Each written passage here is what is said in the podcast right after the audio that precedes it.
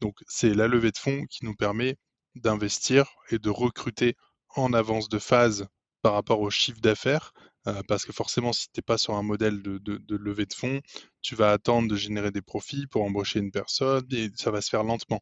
Là, l'idée, c'est OK, il nous faut euh, un product manager, alors sans faire n'importe quoi. Et tu vois, on est, est moins de 20, on n'a pas recruté 150 personnes comme des boîtes qui peuvent lever des dizaines de millions d'euros. Mais tu vois, une levée de 400 000 euros, euh, t'embauches déjà 2-3 salariés, un peu de frais, un peu de marketing, un peu de trucs, ça va quand même très, très, très, très vite. Bienvenue sur Comment t'as fait, le podcast de ceux qui veulent comprendre concrètement comment les autres ont fait. Je m'appelle Julien Hatton, je suis cofondateur de l'agence de communication BuzzNative et je vous propose de partir ensemble à la rencontre d'entrepreneurs et dirigeants passionnés et passionnants, pas toujours dans la lumière, mais qui font pourtant rayonner leur structure et leurs équipes. À ces profils au parcours non linéaire, audacieux ou encore atypiques, je n'ai qu'une seule envie, leur poser la question comment t'as fait? Si vous aussi auditeur, vous rêvez de découvrir les coulisses et le quotidien de nos invités, que vous soyez entrepreneur averti, débutant ou en devenir, abonnez-vous et embarquez avec moi chaque semaine pour des épisodes d'une heure qui vous feront gagner des années d'expérience. C'est parti Bonjour chers autrices, chers auditeurs. Aujourd'hui pour ce nouvel épisode de la saison 4 du podcast Comment t'as fait les rencontres d'entrepreneurs, j'ai le plaisir d'accueillir Aurélien de Nunzio, CEO et fondateur d'Algar, la société qui promet l'obtention d'un permis de construire en toute tranquillité. Salut Aurélien. Salut Julien. Alors Aurélien, j'ai le plaisir hein, de te recevoir ici sur ce podcast. Ton histoire, c'est celle d'un diplômé de BEP finition du bâtiment et d'un bac pro aménagement du bâtiment en alternance, qui à 19 ans commence sa carrière en tant que peintre décorateur dans une société haut de gamme. Un an et demi plus tard, tu as l'impression d'avoir fait le tour du métier et décides de reprendre le chemin de l'école en optant pour un BTS études et économie de la construction, un révélateur pour toi car c'est à ce moment-là que tu comprends les difficultés que rencontrent les particuliers pour obtenir leur permis de construire. Tu te lances d'abord en auto-entrepreneur, tu accompagnes des Lillois dans leurs demandes et ensuite tu décides de passer à une autre ampleur. Un associé te rejoint, la société devient Permettez-moi de construire et vous recrutez les premiers collaborateurs. En 2021, Permettez-moi de construire devient Algar et avec l'aide de vos 20 salariés, vous proposez une offre répondant aux besoins des particuliers et aussi des professionnels. Une belle aventure entrepreneuriale que je propose de découvrir de manière concrète. Pour cela, on reviendra sur ton parcours autour de trois grands chapitres. Le premier, c'est comment tu as fait pour passer de peintre décorateur à CEO d'une entreprise tech de plus de 20 personnes? Ensuite, comment tu as fait pour passer de deux associés à une équipe de 16 collaborateurs en trois ans seulement? Et enfin, comment tu as fait pour adapter ton activité en plein Covid-19. OK pour toi, Aurélien? Nickel, tu es très bien renseigné. Eh bien, écoute, on va, avancer sur ces sujets. Avant de te laisser te présenter en 2-3 minutes avec tes propres mots, un message pour vous, chers auditeurs, pour vous inviter à rejoindre la newsletter Comment t'as fait et recevoir chaque semaine le dernier épisode, un conseil d'entrepreneur et une actualité autour de l'entrepreneuriat. Pour vous inscrire, c'est très simple. Rendez-vous sur le site web commenttafait.fr et renseignez votre email. Vous aurez l'opportunité de découvrir des profils inspirants comme celui d'Aurélien. Sans transition, Aurélien, je te laisse te présenter avec tes propres mots. Eh ben, merci Julien pour cette intro. Euh, donc euh, effectivement, je m'appelle Aurélien Denunzio, je suis lillois, j'ai 29 ans euh, et j'ai créé Algar, donc d'abord sous le nom Permettez-moi de construire, effectivement pendant mes études. on reviendra dessus, mais après être passé par le, monde du bâtiment vraiment en termes de, métier d'applicateur. et ça va faire bientôt 7 ans que j'ai le plaisir de développer ma startup, ma première boîte, Algar. Et c'est c'est un plaisir quotidien, semé d'embûches, mais, mais une super aventure. c'est des très hauts, c'est des très bas, mais c'est ça aussi qu'on va chercher en tant qu'entrepreneur, l'adrénaline hein, du quotidien. C'est ça. Tu vas nous expliquer tout ça. ce que je propose du coup, c'est qu'on on, va rentrer dans ce premier chapitre. Avant ça, je pose toujours une question sur le nom de la marque. D'où vient ce nom Algar? Alors Algar, du coup, c'est né fin d'année dernière. Euh, donc avant, c'était Permettez-moi de construire. Bon, c'est assez euh, explicite. On avait envie de changer de nom euh, pour avoir une marque un peu moins descriptive, qui s'adapte un peu plus à nos nouvelles cibles, B2B aussi. Algar, c'est simplement l'anagramme du mot Graal. qui représente bien le permis de construire et c'est ce que nous disent nos clients quand on leur obtient un permis de construire, c'est qu'on est vraiment allé chercher le Graal et donc après quelques brainstorming, je me suis dit que bah, l'anagramme de Graal qui donnait Algar était très sympa et ça avait une petite consonance aussi un petit peu aventurier, un petit peu viking. C'est un petit peu ce qu'on est dans notre métier. Super, j'adore découvrir la, genèse, tu vois, des, euh, noms de, marques. Permettez-moi de construire fonctionnait bien aussi, mais c'est que vous avez eu des soucis euh, avec euh, l'INPI ou d'autres entreprises ou pas du tout? Ou c'est que Alors non, pas du tout. euh, alors côté euh, juridique, c'est vrai que permettez-moi de construire, c'est plus difficilement protégeable euh, parce que c'est très descriptif. mais non, non, c'était pas le, c'était pas trop le sujet. C'était surtout que c'était long. C'était pas international au cas où un jour on, se développe hors des frontières. Et ouais, on voulait un nom vraiment de marque beaucoup plus court, beaucoup plus impactant, qui est plus facilement utilisable aussi graphiquement. Parce que Hmm, permettez-moi de construire, c'était un très grand logo. Euh, c'était très difficile de l'inclure sur nos supports, sur nos panneaux de chantier, etc. Et on voulait un nom court en cinq lettres. Et donc, euh, je suis parti sur Algar. super. Bah, merci beaucoup pour ces explications. Euh, on rentre dans le premier chapitre. Comment tu as fait pour passer de peintre décorateur à CEO d'une entreprise tech de plus de 20 personnes? Ce qui m'intéresse ici, c'est qu'on évoque voilà, dans ce premier chapitre euh, bah, ton parcours. Euh, Qu'est-ce qui t'a mené, toi, un jour à monter une boîte? Et on commence pour ça par notamment tes études. Alors, c'est une très bonne question. euh, c'est très intéressant de faire l'exercice euh, rétrospectif. Donc, euh, effectivement, moi, j'étais peintre décorateur. Donc, j'ai fait un BEP finition du bâtiment, un bac pro aménagement et finition. Mais j'ai toujours voulu travailler vite, enfin, vite aller sur le marché du travail. Donc j'ai- j'aimais beaucoup ce métier. C'était un métier vraiment d'artisanat, métier de passion, mais c'était aussi un métier très difficile en termes de d'énergie physique à mettre. euh, Enfin, tu vois, tu peintre, c'est pas juste peindre des murs, c'est enduire des murs, euh, c'est euh, parfois poser euh, des placos. euh, c'est très physique et je me voyais pas du tout euh, faire le métier pendant euh, 30 ou 40 ans.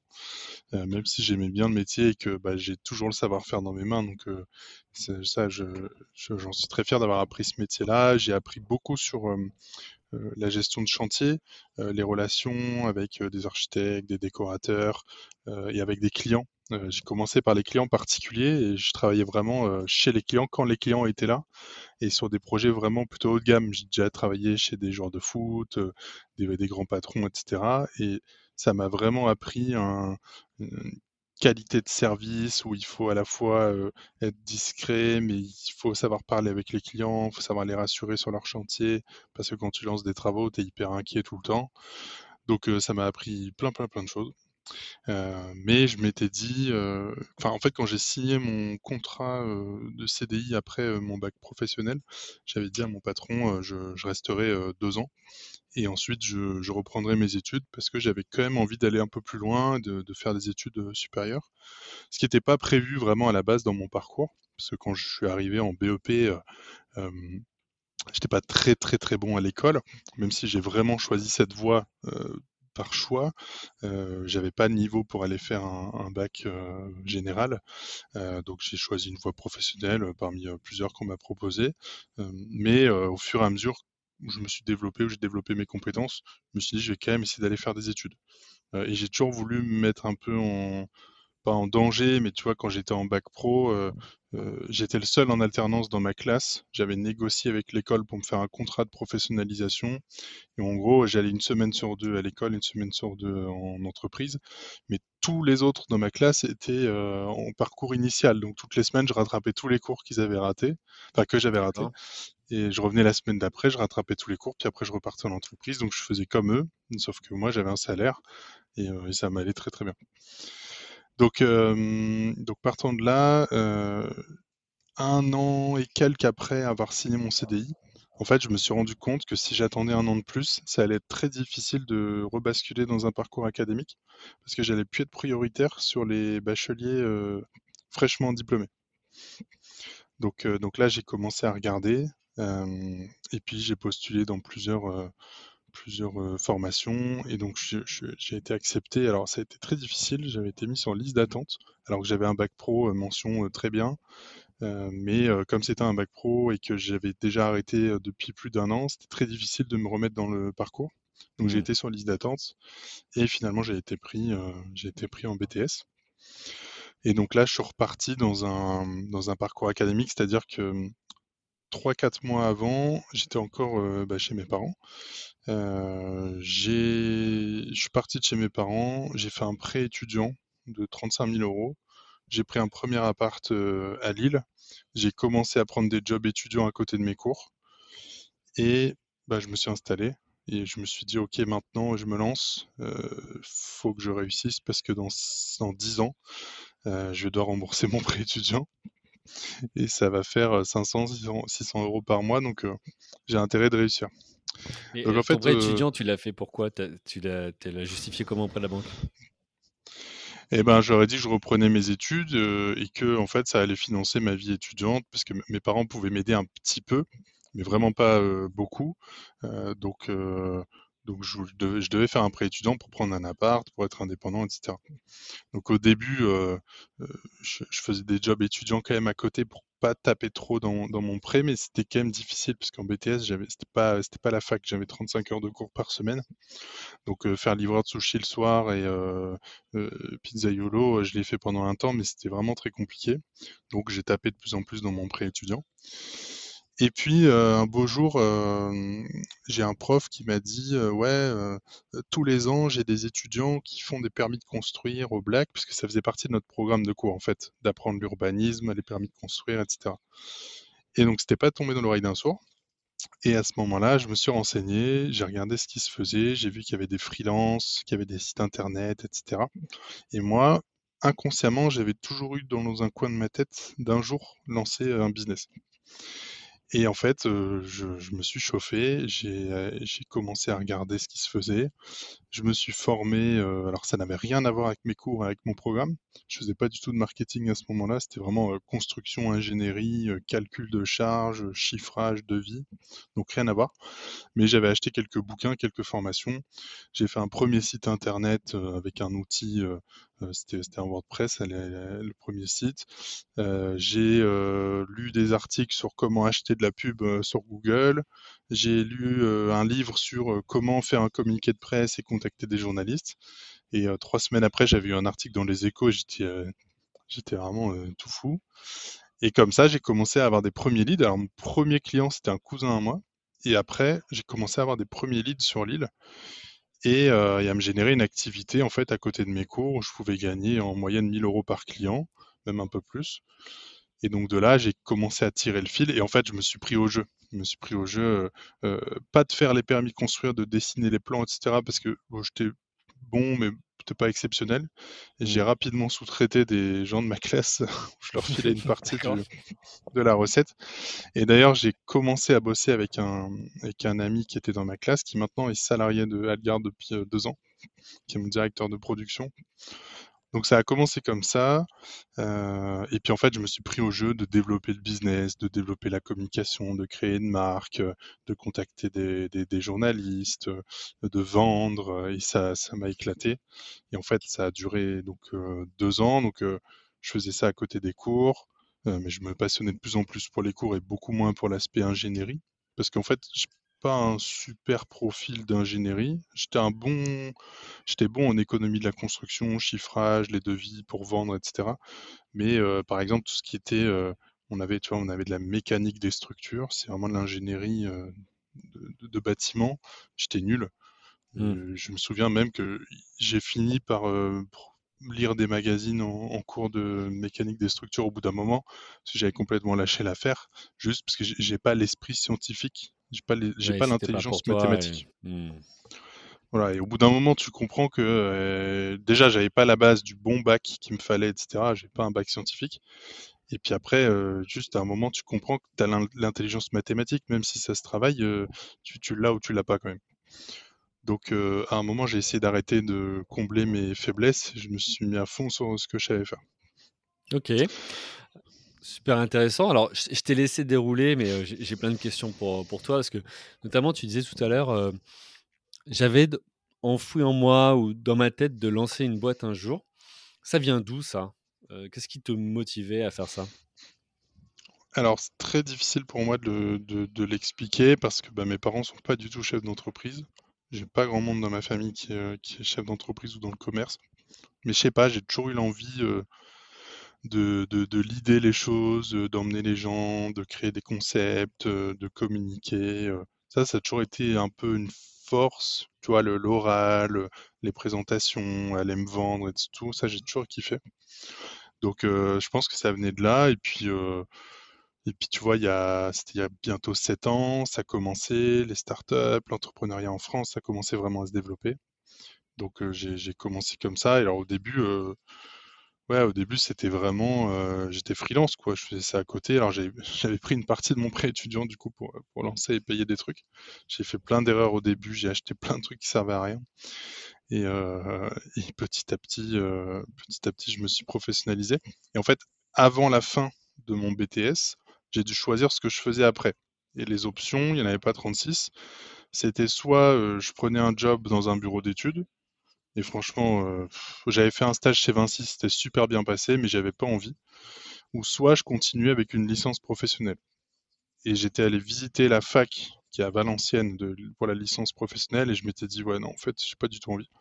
Et euh, j'ai mon, mon pote euh, qui est directeur production qui m'a dit bah, pourquoi pourquoi tu fais pas une école de commerce? Puisque tu t'éclates à développer ton business. Et moi, je lui avais dit non, mais c'est mort, l'école de commerce, c'est pas mon milieu, c'est que des fils de bourgeois, je viens pas du tout de là, j'irai pas, je pourrais pas rentrer, j'ai un bac pro, c'est mort.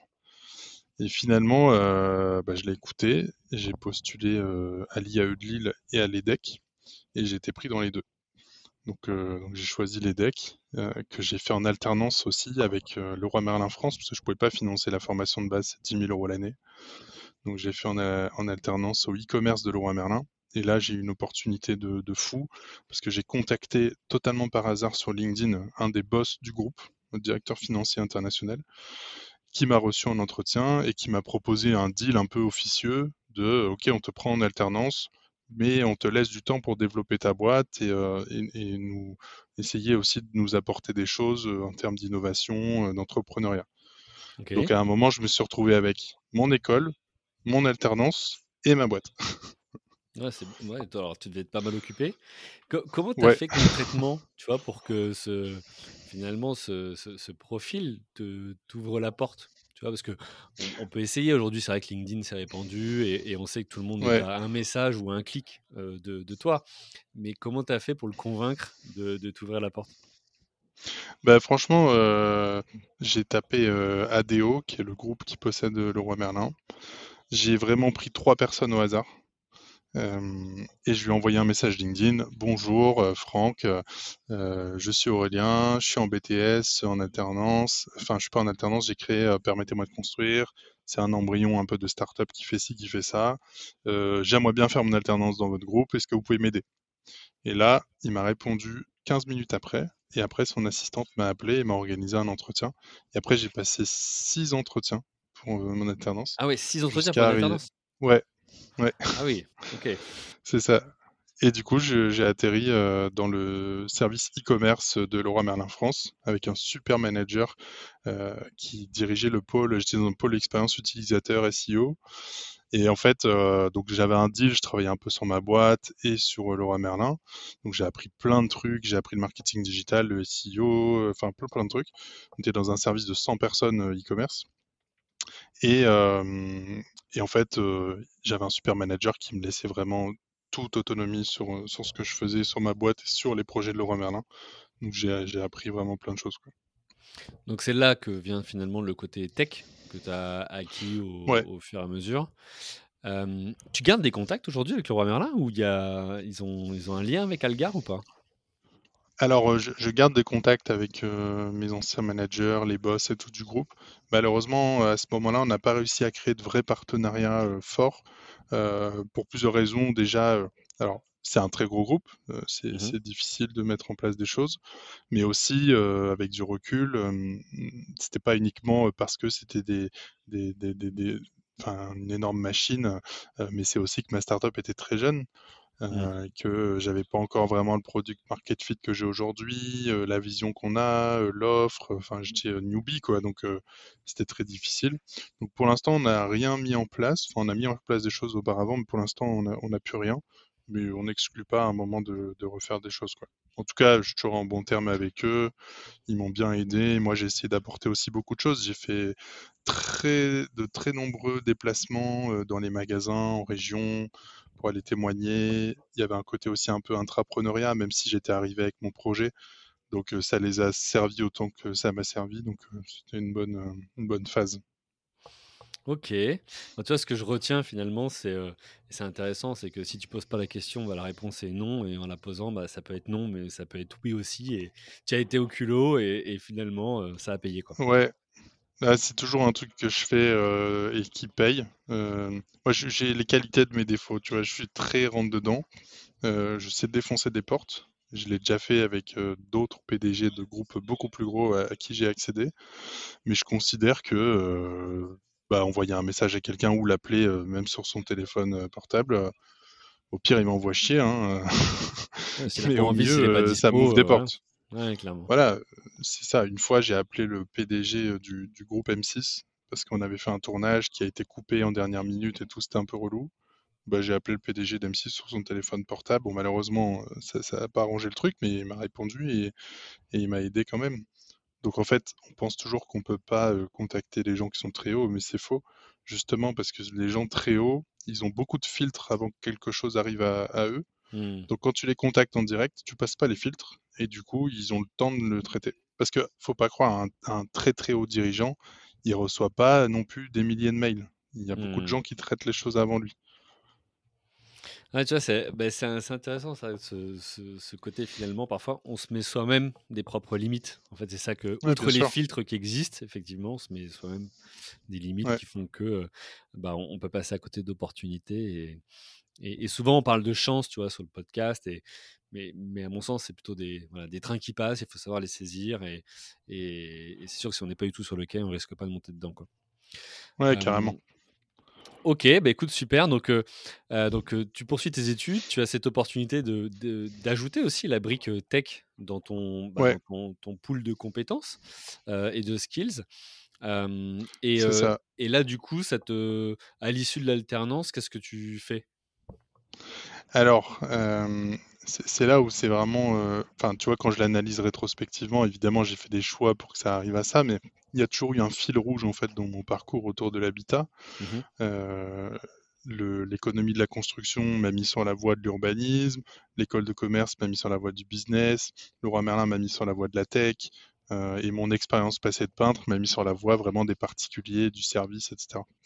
Alors j'étais en alternance, donc je faisais trois semaines, ouais, trois semaines école, une semaine entreprise. Non, trois semaines entreprise, une semaine école. et six mois avant la fin de mon alternance, on a fait une première levée de fonds de 400 000 euros avec des investisseurs. Donc, euh, bah, j'étais encore en cours. Euh, on a embauché deux premiers salariés, mais j'allais toujours une semaine par mois euh, à l'école. Et c'est que fin 2017 où je suis passé à 100% dans la boîte. J'ai eu mon bachelor de, de commerce à l'EDEC. Alors, j'ai dû faire quelques quelques ajustements. J'ai pas eu le temps de passer le, TOEIC, donc j'ai dû faire une demande spéciale pour pas le passer. Mon mémoire, j'ai pas eu le temps de l'écrire, donc j'ai demandé un an de report. Finalement, je l'ai fait une semaine avant l'oral l'année d'après, et j'ai, je l'ai eu, et j'ai validé mon diplôme. ça. Mais ça commençait à faire beaucoup, donc et alors le mémoire, c'était du coup c'était sur c'était sur Algar et sur mon parcours, sur ta boîte. Assez simple. Mmh. Ouais, voilà, je, l'ai torché en quatre jours, hein, c'était c'était réglé.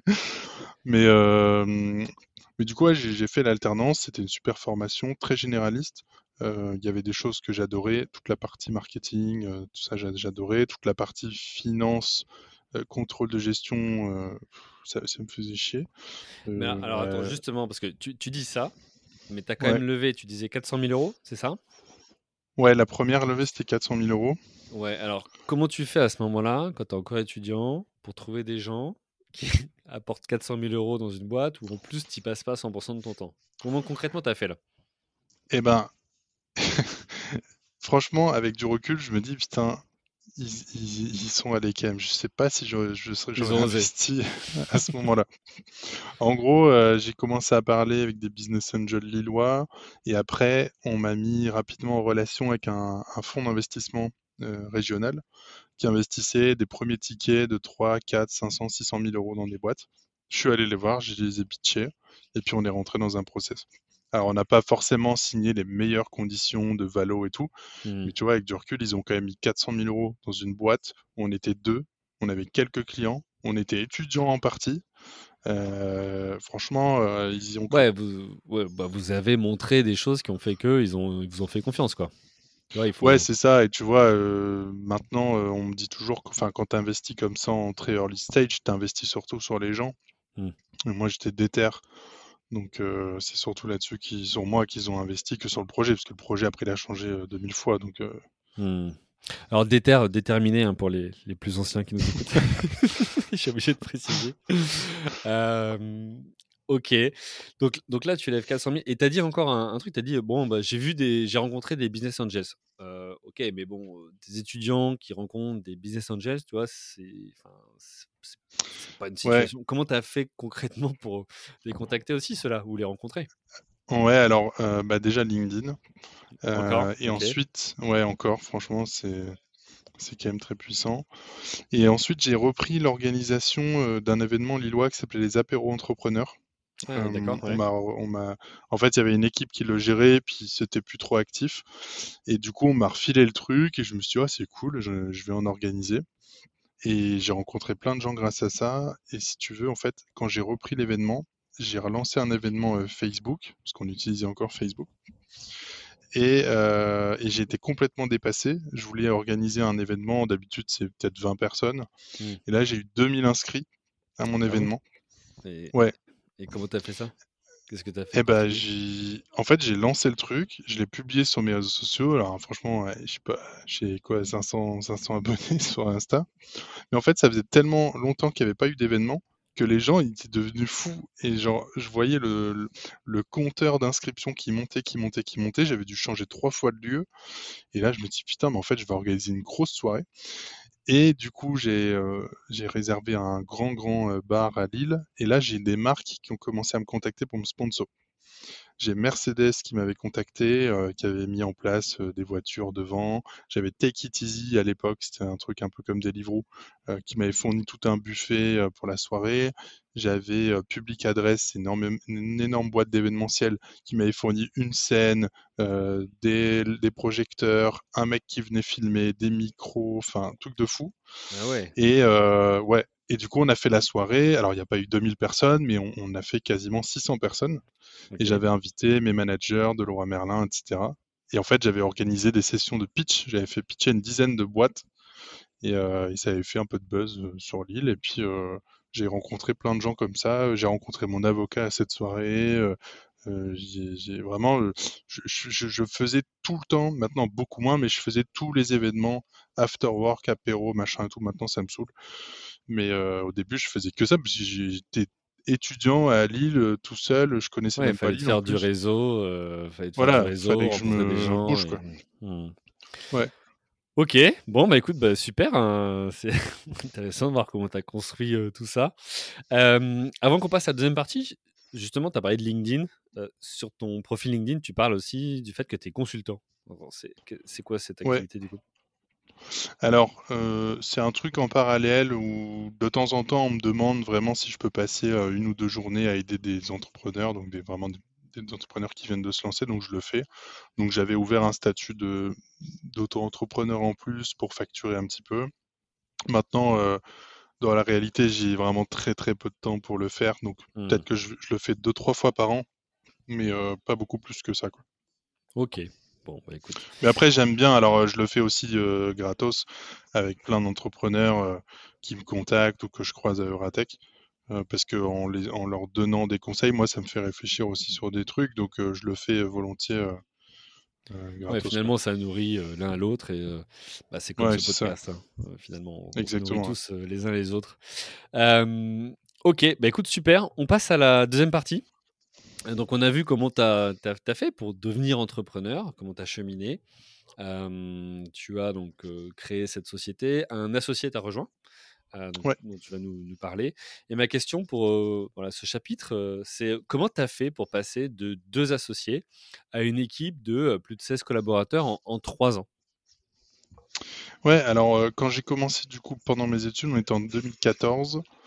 J'ai commencé mon parcours à l'EDEC en 2000, euh, 2017, en 2016, pardon.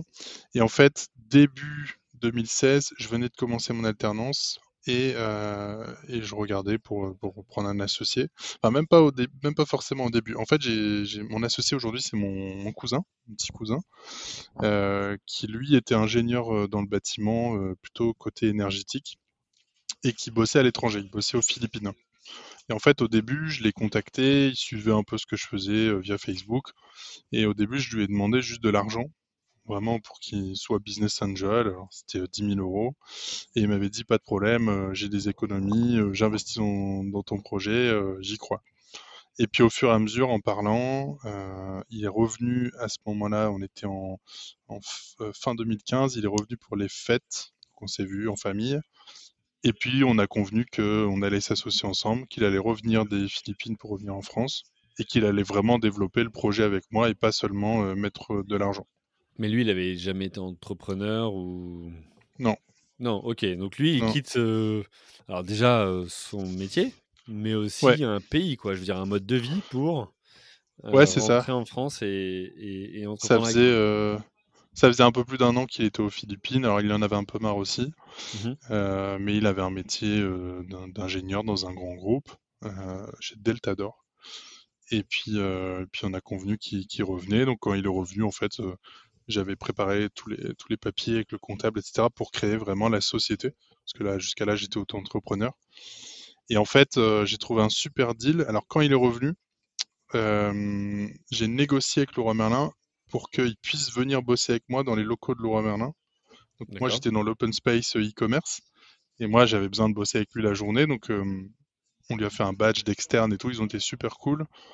Et en fait Maxime a repris une formation à l'IAE en business development euh, et marketing, euh, déjà pour se faire financer le chômage, pour avoir un revenu et pour aussi acquérir des compétences un peu business. Donc en fait, on était tous les deux étudiants entrepreneurs et, et, on avait nos bureaux chez Leroy Merlin et voilà.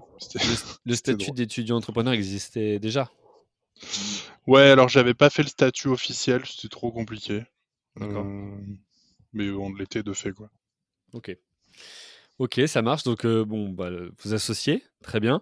Comment tu fais à ce moment-là, euh, surtout quand c'est ton cousin? Donc, euh, il y a les liens aussi familiaux, tu vois? Donc, pour bah, vous mettre d'accord sur les rôles, sur les parts, sur voilà, les, les, apports finalement de chacun dans l'entreprise? Bah, on avait toujours eu le, comment dire, un deal du fait que moi je prenais plus que lui parce que j'avais commencé plus tôt et c'était moi vraiment le porteur du projet. Au mhm. début, Maxime m'a plutôt rejoint comme un business developer. Après, il a pris une plus grande position. Donc ça, ça a été clair avec nous. Avec du recul, je pense qu'on aurait pu euh, équilibrer un peu plus, mais euh, bon, ça, s'est passé comme ça. Après, sur nos rôles, c'était très compliqué. Euh, d'ailleurs, on a failli, enfin pas arrêter, mais au début, on se comprenait pas trop. Euh, sur qui faisait quoi. tu vois, au début, il était business developer, il était chargé de nouer des partenariats externes. Sauf qu'en fait, on n'avait pas encore vraiment de produits ni de services. Donc, on a appris toute la méthodologie startup à ce moment-là, d'itérer, mmh. de rester concentré sur quelque chose, de focus, de, vraiment aller très profondément dans ton sujet avant d'aller créer des, briques annexes ou des, des, des fonctionnalités annexes.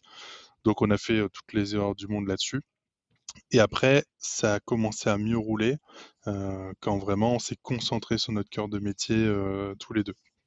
Et puis il y avait aussi le fait que bah, on est cousins, on se voyait pas beaucoup, on a toujours habité loin, on est radicalement différents.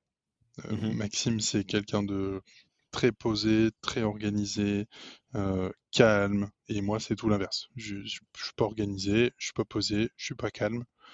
Euh, donc, euh, en fait, au début, on se comprenait pas et on, avait trop tendance à vouloir se changer l'un et l'autre. Moi, je pétais des câbles parce qu'il était trop calme et lui pétait des câbles parce qu'il n'était pas assez calme. Jusqu'au moment où on a compris qu'en fait, la clé, c'était de pas vouloir se changer. et c'est là où ça a commencé à bien marcher entre nous. D'accord, ouais, tu as vu. Et comment vous avez fait concrètement pour vous dire ça à un moment donné? Parce qu'à un moment donné, il faut poser bah, les choses sur la table ou non? Ouais, alors il y a eu de ça, mais il y a un moment où moi je me, je me suis fait au fait de bah, comment il était, et lui s'est fait aussi. Tu vois, moi je suis trop. Euh, je suis, je suis trop, je suis pas trop, je suis comme ça. Si je t'ai dit, j'ai les qualités de mes faiblesses, mais je suis rentre dedans, euh, je vais gueuler, euh, je vais dire des gros mots, machin. Et Maxime, il supportait pas au début. Mmh. Dès que je disais un gros mot, il disait, mais arrête de parler comme ça, machin, je le, je le prends mal et tout. Et au bout d'un moment, il a compris que j'étais comme ça. Et moi, au bout d'un moment, j'ai compris qu'il était comme il était. Et après, on en a parlé et tout. Et on s'est dit, OK, en fait, euh, un des facteurs clés de succès de notre euh, association, c'est quand même cette complémentarité. Donc, en fait, euh, on va arrêter de vouloir changer l'autre. Ok, donc là, vous êtes, euh, vous avez reposé euh, les fonctionnements de chacun, les rôles de chacun, qui fait quoi, Ouais, et, et, et de ouais, quoi vous c'est ça. besoin Et, pour, euh, pour que ça fonctionne bien, quoi. et puis, ça a toujours été naturel. Et après, on l'a officialisé. Maxime, aujourd'hui, est directeur des opérations. Et ça a D'accord. toujours été naturel que moi, je, j'imaginais les concepts, je l'idée, j'établissais une stratégie commerciale, etc. Et Maxime, plutôt, mettait en place des process, euh, veillait que ça fonctionnait, réfléchissait à l'ingénierie de comment on pouvait faire tel truc et tel truc. Donc euh, ça, ça s'est fait, euh, fait assez naturellement.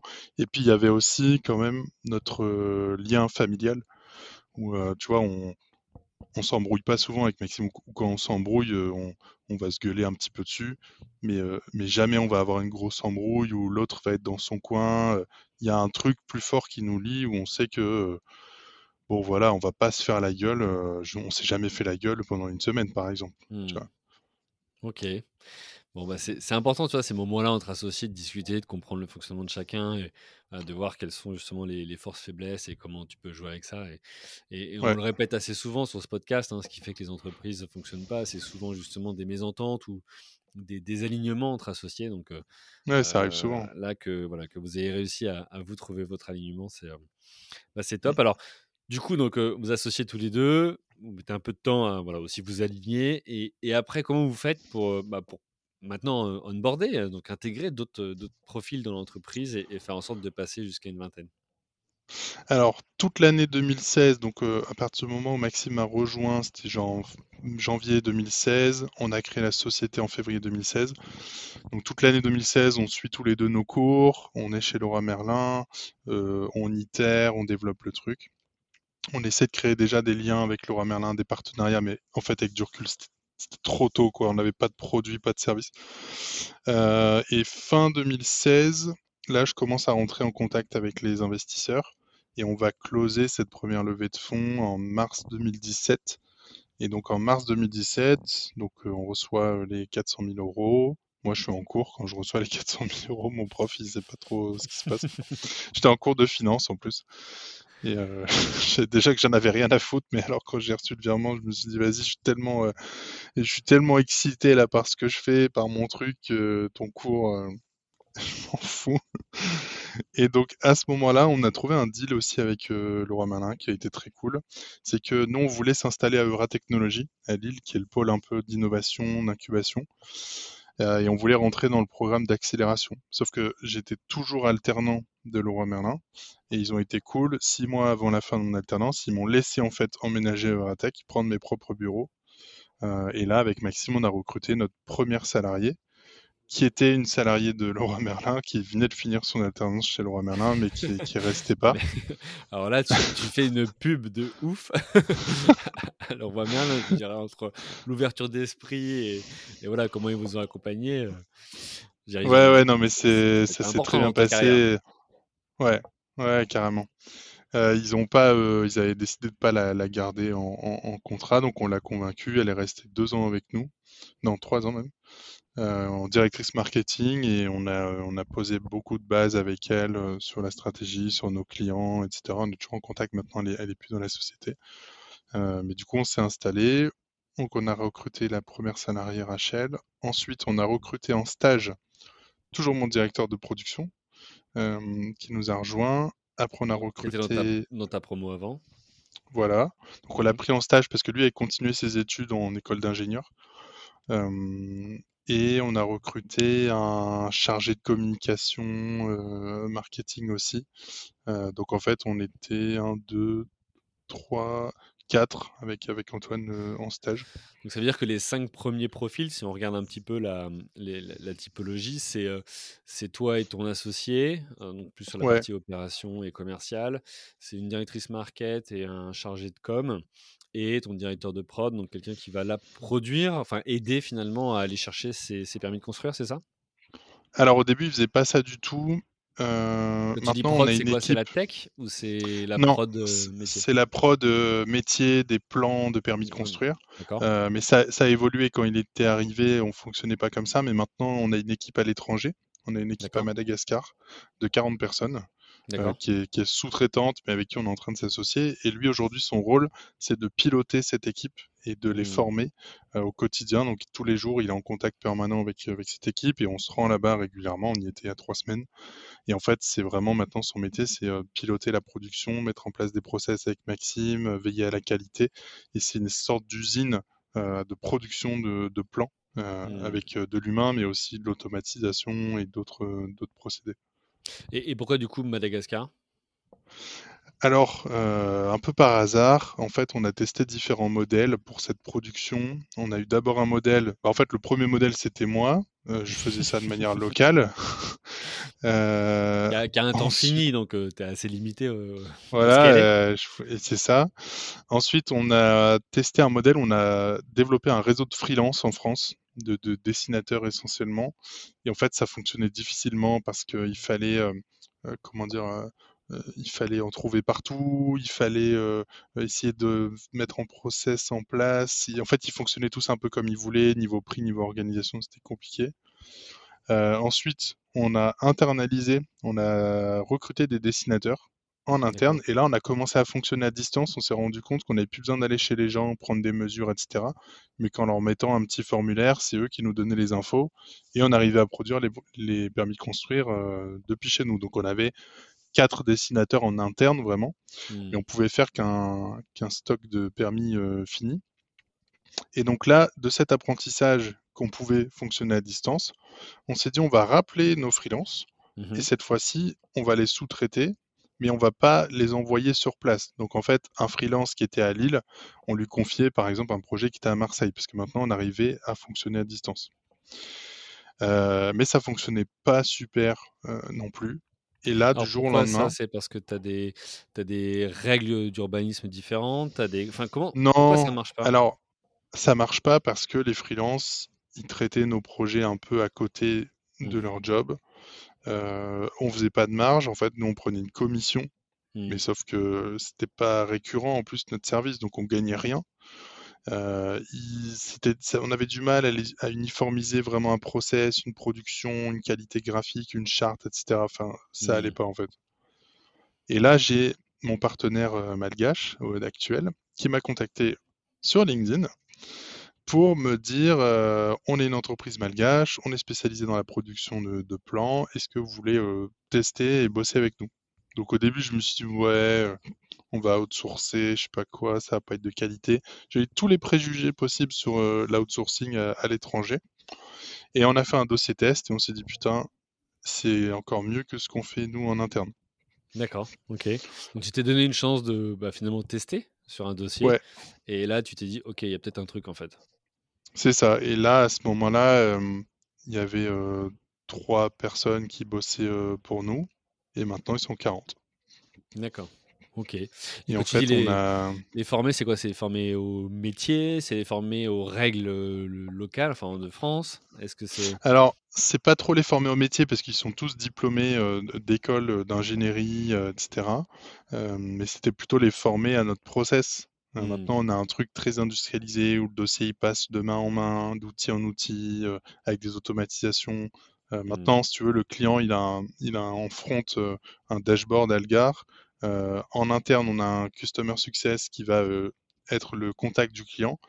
Et en back, on a notre équipe de production qui va produire les dossiers, les livrer dans le dashboard du client et mmh. aussi euh, faire les démarches pour les déposer en mairie, pour être en contact avec les mairies, pour récupérer les plans locaux d'urbanisme, les réglementations, etc. Donc tout ça, ça mmh. s'organise avec des process, euh, euh, du business intelligence. donc tu as réduit les points de friction en processisant et en et, en créant voilà, une méthode à suivre. Quoi.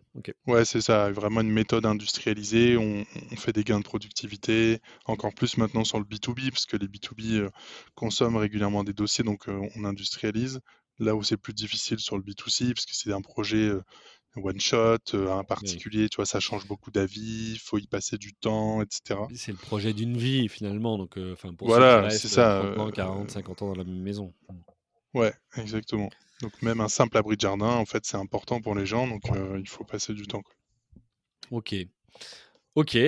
écoute, très bien. Alors, comment tu as fait du coup pour, voilà, pour, pour grandir rapidement en termes d'équipe? Est-ce que c'est la levée de fonds? Est-ce que du coup, là, vous avez aussi, vous en êtes tout en termes de chiffre d'affaires? Toi, qu'est-ce que, en volume de, de projets gérés? Alors, les levées de fonds, effectivement, c'est quand même le point qui nous permet de grandir vite parce qu'aujourd'hui, on n'est pas encore rentable, on n'est pas encore à l'équilibre. Mmh on pense l'être dans, les deux ans à venir grâce au B2B. donc, on a fait cette levée de fonds de 400 000 euros. Un an après, un an et demi après, on en a refait une de 500 000 euros, plus, plus de la dette bancaire, donc on avait levé quasiment un million. Et là, l'année dernière, on en a refait une de, de 3 millions plus de la dette donc quasiment 5 millions. Donc c'est la levée de fonds qui nous permet d'investir et de recruter en avance de phase par rapport au chiffre d'affaires euh, parce que forcément, si tu n'es pas sur un modèle de, levée de fonds, tu vas attendre de générer des profits pour embaucher une personne et mmh. ça va se faire lentement. Là, l'idée, c'est OK, il nous faut euh, un product manager, alors sans faire n'importe quoi, et tu vois, on est, on est moins de 20, on n'a pas recruté 150 personnes comme des boîtes qui peuvent lever des dizaines de millions d'euros. Mais tu vois, une levée de 400 000 euros, euh, tu embauches déjà 2-3 salariés, un peu de frais, un peu de marketing, un peu de trucs, ça va quand même très, très, très, vite. Oui, finalement, tu les consommes vite. Bah oui. Donc, euh, donc c'est la levée de fonds qui nous permet de recruter. Et en fait, dans un modèle comme le nôtre, surtout les deux premières levées de fonds, la levée de fonds, elle sert à s'acheter du temps. Parce mmh. qu'au début, ton business, tu le cherches, tu cherches ton modèle, tu cherches tes clients, tu as de l'intuition, etc. Mais il te faut suffisamment de temps pour découvrir le bon modèle. Et pour avoir ce temps et découvrir le bon modèle, il te faut du cash pour rester en vie, suffisamment de temps pour trouver euh, ce qu'il faut trouver, le product market fit. Donc la levée de fonds au début, ça sert vraiment à ça, ça sert vraiment à acheter du temps et, à recruter des, quelques profils au début euh, un peu clés. Quoi. Ok. Et donc là, du coup, avec ces levées de fonds, vous avez trouvé votre modèle qui fonctionne. Tu peux nous l'expliquer? Parce que jusque là, on a, été très, euh, on a, été très haut, si tu veux, sur le concept, sans rentrer dans le détail. Est-ce que tu peux nous expliquer voilà ce que propose concrètement Algar et comment vous le faites, peut-être différemment? Et puis bah, nous parler de cette dernière offre que vous avez lancée, Algar Pro. C'est ça. Alors pour commencer du coup sur l'offre pour les particuliers, donc l'offre Algar, déjà on va générer des leads entrants. On va pas faire de prospection mmh parce que c'est des particuliers. Donc on fait du référencement naturel, du référencement payant, des réseaux sociaux, de la notoriété. On a entre 30 et 50 particuliers qui décrivent leur projet par, par jour.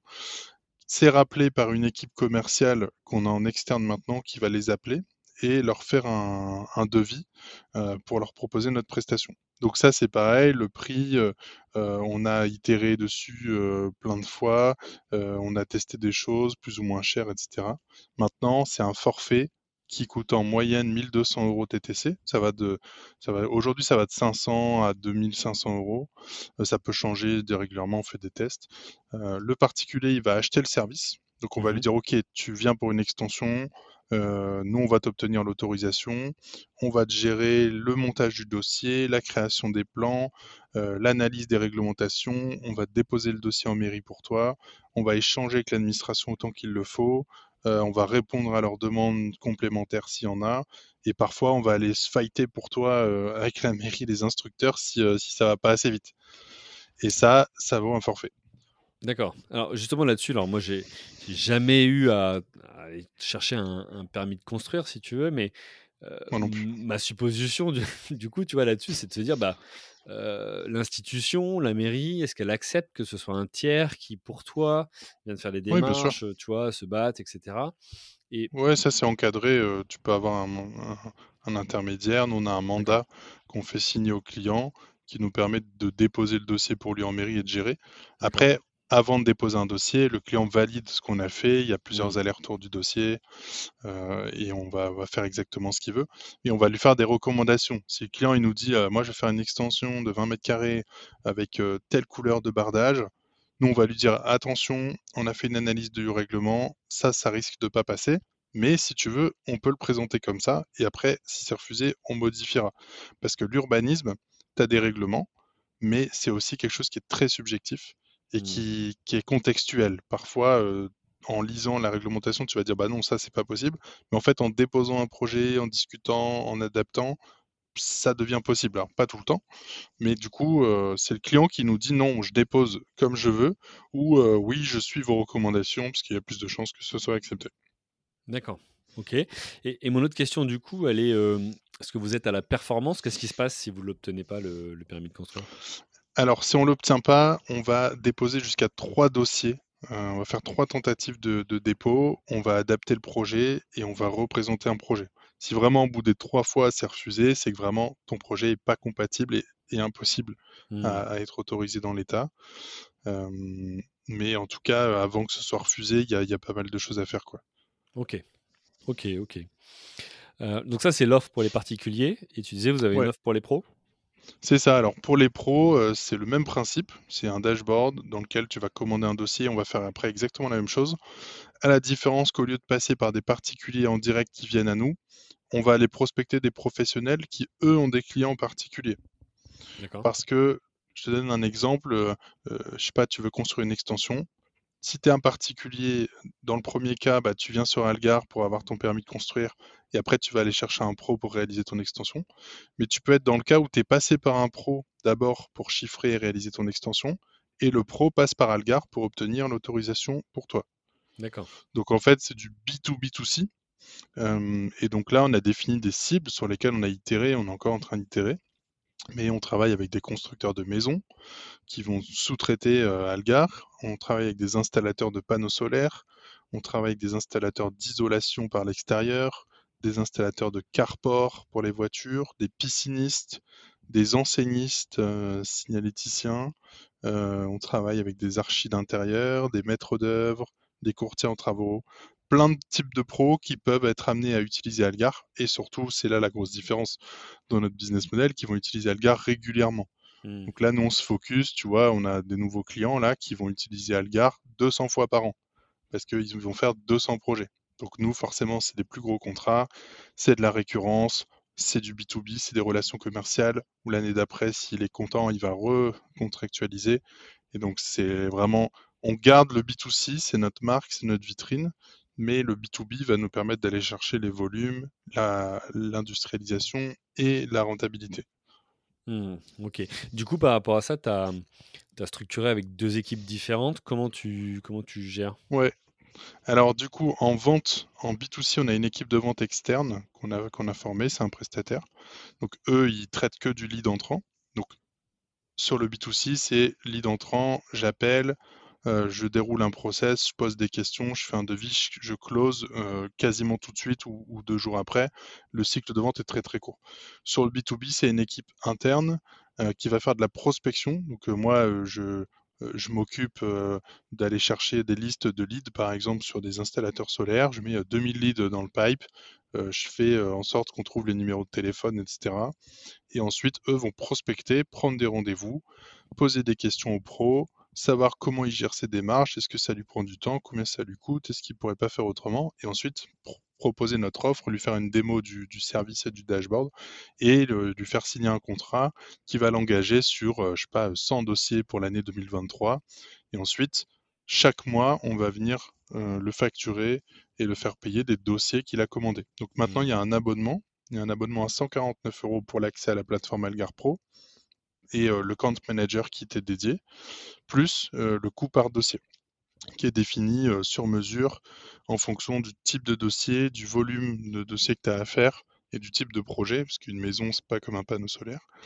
Et ensuite, c'est pris en charge par un account manager qui va être l'interlocuteur du client une fois le, le, contrat signé et qui va guider le client euh, dans l'utilisation de son interface, dans la consommation de, de, de ce qu'il a acheté, dans l'interface avec les mairies et dans l'interface avec les équipes de production. Mmh. Ok. Et, et aujourd'hui, du coup, l'activité, ça représente quoi si on avait à splitter en pourcentage euh, B2C, B2B Alors l'année dernière, B2C, c'était euh, 98%. Cette année, ça va être à peu près euh, 60%. D'accord. Ouais, donc une, ouais. Une belle évolution sur la partie Ouais. B2B qui Et l'année prochaine, euh, la, la courbe va s'inverser. On va être plus en B2B qu'en B2C. Mmh. OK. In fine, in fine, on est en B, ça reste du B2C derrière, mais via, euh, via les professionnels en fait. Oui, vous avez des distributeurs, quoi. Ouais. OK, bah, écoute, très bien. Heu, je vois l'heure qui tourne et il va être temps de passer à la dernière partie.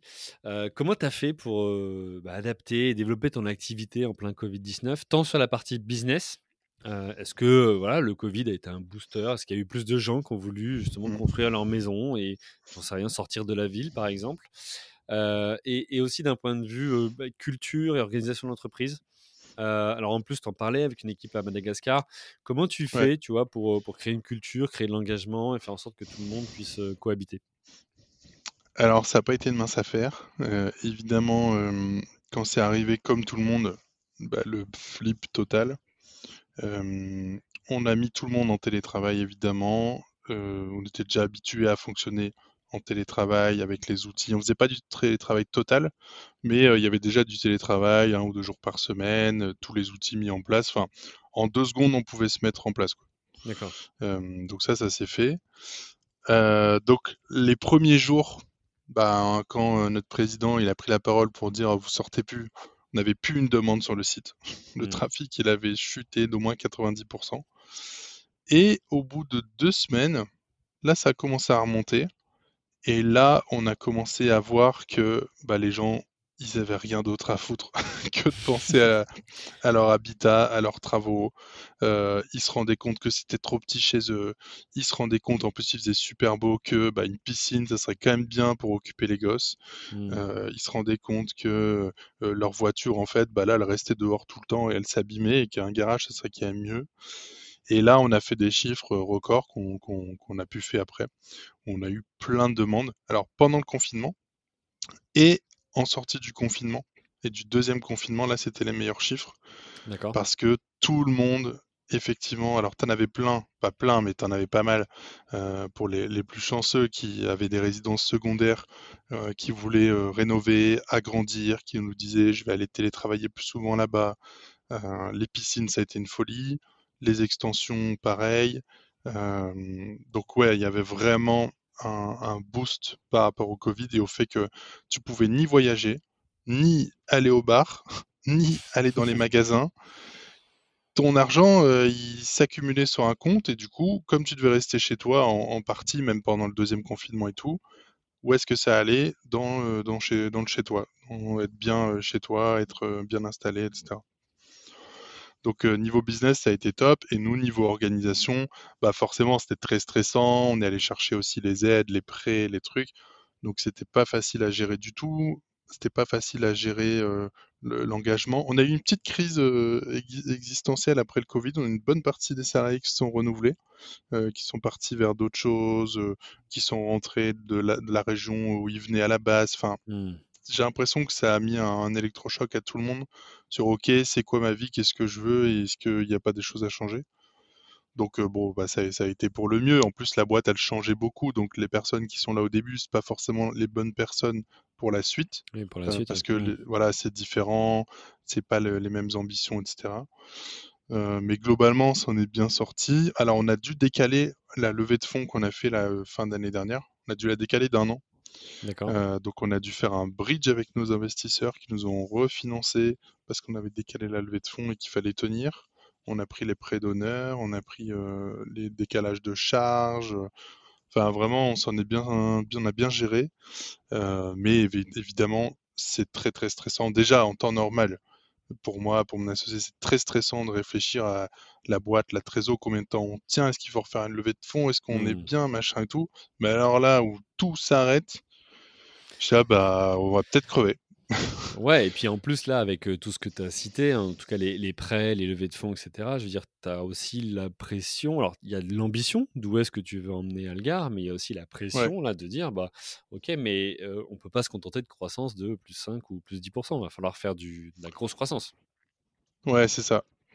C'est ça, donc euh, donc c'était va- c'était vraiment euh, c'était vraiment pas une période facile, mais euh, mais franchement on a été assez résilient. Alors moi le premier confinement, euh, je suis resté un mois chez moi.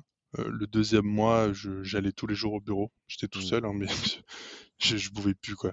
Moi, je pu j'arrive être pas. enfermé. je- euh. Ah ouais, non, je pouvais pas.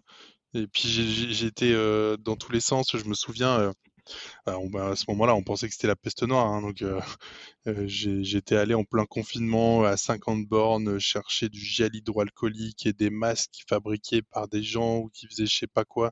Enfin, ça valait de l'or. Du coup, je m'étais bougé pour avoir ça, pour que les salariés puissent revenir au bureau après. Euh, et puis c'était, enfin, c'était vraiment l'angoisse totale. J'ai une salariée aussi qui, après le premier confinement, voulait retourner voir sa famille euh, à Taïwan, euh, qui est restée bloquée là-bas pendant huit semaines, isolée à l'hôpital, elle pouvait plus sortir, donc fallait gérer ça aussi.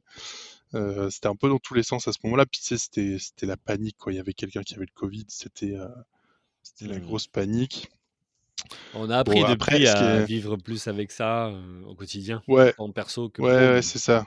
Hmm. Et puis, le deuxième confinement, c'était compliqué aussi parce qu'on avait pas mal de nouveaux salariés qui arrivaient. Tu vois, on avait un salarié, par exemple, qui avait quitté sa région, la Bretagne, pour venir s'installer à Lille pour bosser chez nous.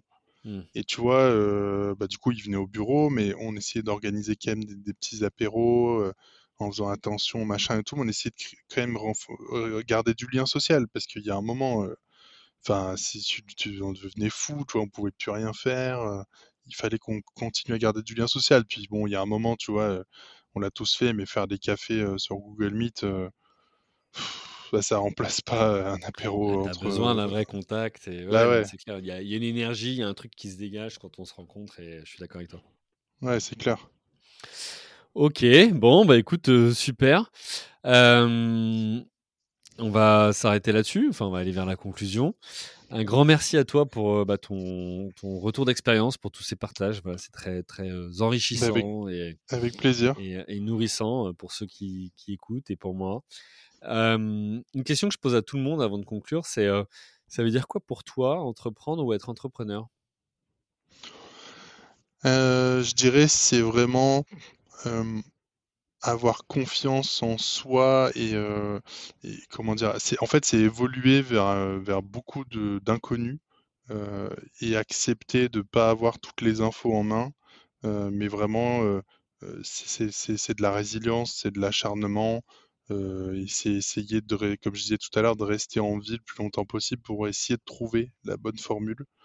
Et de manière plus large, aujourd'hui, pour moi, être entrepreneur, c'est c'est la liberté, même si c'est une liberté quand même conditionnelle, parce qu'au final, tu as quand même le projet 24-24, tu as une grosse responsabilité, tes week-ends, euh, tes vacances, c'est pas comme si quand tu étais salarié avant, ça s'arrête jamais. Mais pour moi, c'est une liberté d'esprit, même si voilà, on doit rendre des comptes, on a des investisseurs et tout. C'est vraiment pour moi une liberté créative et qui est, trop importante pour moi aujourd'hui, euh, que je sais pas comment je pourrais faire autrement, même si parfois, tu vois, on a tous envie d'arrêter, on en a marre, il y a des montagnes russes émotionnelles, c'est dur. Mais je me dis, putain, on, crée quand même quelque chose de zéro. On crée une communauté, on crée des équipes, euh, on a une équipe maintenant à l'étranger. euh, Enfin, c'est super, c'est une super aventure. Et je pense pas qu'il y a un moyen. En fait, quand je réfléchis à Algar, je me dis, c'est vraiment le condensé de toutes mes expériences, de tout ce qui fait que je suis euh, moi euh, et qui correspond exactement à la personne que je suis d'entreprendre et, euh, Algar. Donc, euh, donc ouais, c'est sans regret, même si c'est très très dur. Il faut pas se mentir. Euh, c'est sans regret et je, sais que par la suite, euh, si un jour je fais autre chose, je, ré- je recréerai sûrement une, autre boîte. Ok, bah écoute, euh, pour tous ceux qui veulent finalement on va découvrir Aurélien, je vous invite à aller sur le site algar.co parce que tu as tout mis dedans, donc ça, ça te représente au final. C'est intéressant de voir cette, cette je mets ta formule de liberté conditionnelle parce que oui, tu as ta Mm, liberté du quotidien, d'organisation, etc. Mais, mais tu as la responsabilité de tes échecs et de tes réussites au final. Et, c'est ça. ça, le, c'est ça le cadre. Il est très large, mais mais il y en a un, c'est celui-ci. Et d'autant plus quand tu as des investisseurs, quand tu as des, bah, des collaborateurs qui, euh, Ouais, c'est certes, clair. eux créent la valeur. Donc c'est eux, c'est pas que grâce à toi. Mais, euh, mais, mais, mais c'est grâce à ce que tu as initié au départ et, euh, et, et- grâce à la vision que, que tu développes pour les emmener dans ce, dans ce projet. Et, et ça te fait vachement apprendre sur, sur toi aussi. sur les relations, sur, sur l'humain au sens large, les recrutements, etc. C'est très très difficile.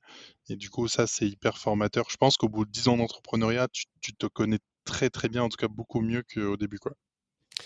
Euh, et t'es pas le même, je peux le dire, après 12 ans. Euh, t'es pas le même quand tu as 23 ans, tu te lances et tu bah, aucune contrainte. Et, et, maintenant, 12 ans après, tu vois, avec euh, des, des, des, situations personnelles et professionnelles différentes d'il y a une C'est sûr. Ok, bah écoute, super. Merci Aurélien. Donc, euh, on a partagé le site internet pour ceux qui veulent euh, aller voir euh, l'offre d'Algar. Ceux qui veulent te retrouver bah, peuvent se contacter sur LinkedIn. J'ai cru comprendre que tu aimais bien. ça. Et puis, bah, il me reste juste tout simplement, vous tous, à vous remercier pour vos écoutes, chers auditrices, chers auditeurs, pour vos messages privés, vos messages publics, vos partages, vos notes sur Apple Podcast et toutes les autres plateformes, sur vos visites sur le site internet, voilà, commenttafait.fr, vos inscriptions sur la newsletter et pour recevoir chaque semaine le dernier épisode. C'est grâce à vous que chaque semaine, je peux vous proposer des interviews d'entrepreneurs au masculin et au féminin qui sont voilà, riches et qui nourrissent la communauté de ceux qui sont soit déjà installés ou qui veulent se lancer. Euh, je vous souhaite à tous une bonne journée. Je vous dis à la semaine prochaine. Bye. Merci à vous, chers auditeurs, d'avoir suivi l'épisode jusqu'au bout. Si vous êtes arrivé jusqu'ici, c'est que le podcast vous a plu. Alors, pour nous aider à continuer, rendez-vous sur votre plateforme d'écoute de podcast préférée et laissez-nous un avis 5 étoiles avec un commentaire positif ou un message pour notre invité du jour.